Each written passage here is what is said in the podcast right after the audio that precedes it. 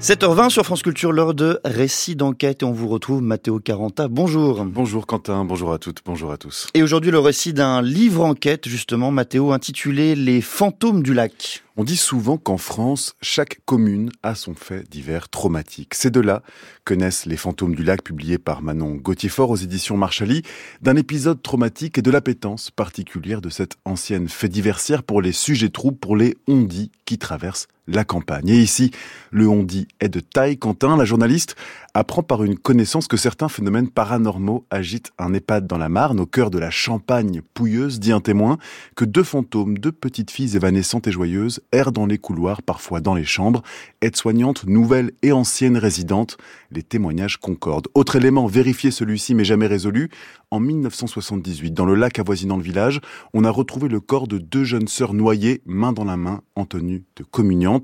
Deux sujets donc pour une double enquête qu'a menée et que nous raconte Manon Gauthier-Fort. J'ai eu envie de penser que ces petites filles euh, surgissaient à nouveau euh, dans cette EHPAD qui est euh, en marge des lieux où elles avaient vraiment évolué, vécu, où on les avait oubliées.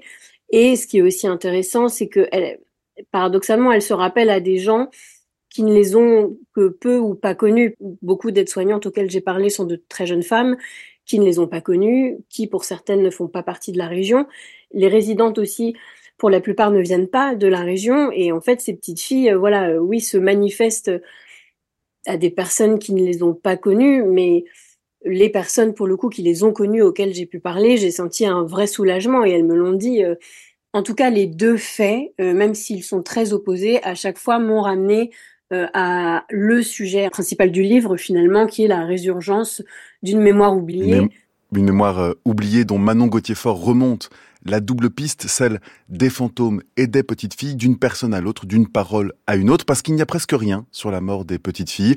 Les archives de la gendarmerie sont introuvables, les coupures de presse inconsistantes. Restent donc les mots, ceux des résidentes de l'EHPAD, pas mécontentes de partager du temps avec des fantômes de petites filles. Il y a aussi ceux des gens du village. Certains se souviennent du drame, beaucoup ont oublié la vie et le nom de ces petites filles, de leur famille marginale et ou malmenées par le village. Et puis, il y a les aides-soignantes, Zora par exemple, qui observe de manière définitive que lorsqu'on enfouit de mauvais souvenirs, ils finissent toujours par nous rattraper plus que résoudre euh, ce drame, voilà, on saura, je pense, euh, jamais euh, malheureusement ce qui leur était arrivé. Ce qu'on sait, c'est que on les a retrouvés noyés.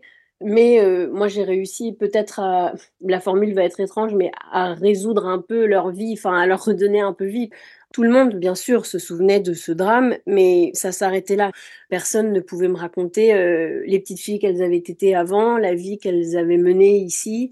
Et moi, c'est un petit peu ça que j'ai réussi à, retracer, quoi. Et euh, je crois qu'il y a des questions qui resteront euh, toujours sans réponse. Des questions sans réponse, donc des mystères qui persistent, mais des mémoires peut-être euh, réparées. Les fantômes du lac forment une enquête intime qui sillonne entre tous ces fantômes, les nôtres aussi, ceux parfois oubliés de nos vies ordinaires. Je rappelle le titre Les fantômes du lac de Manon Gauthier-Fort aux éditions Marchali.